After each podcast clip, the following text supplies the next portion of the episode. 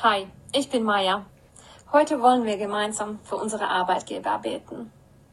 Wir beten, dass Gott unseren Vorgesetzten Weisheit schenkt, dass unsere Leiter sich mit guten Ratgebern umgeben, dass sie sanftmütig sind und dass sie gerecht handeln. Dazu kannst du mehr in Kolosserbrief 3, Vers 23 bis 24 und Sprüche Kapitel 11, Vers 14 und Kapitel 12, Vers 15 lesen. Nun, dies alles sollen auch wir auf unseren Arbeitsplätzen vorleben. Wir sollen das Licht und die Liebe von Gott durch unser Verhalten und unsere Entscheidungen ausstrahlen. So können wir einen wichtigen Einfluss auf der Arbeit haben. Wir können so beten wie Jabes in 1. Chronik Kapitel 4, Vers 10.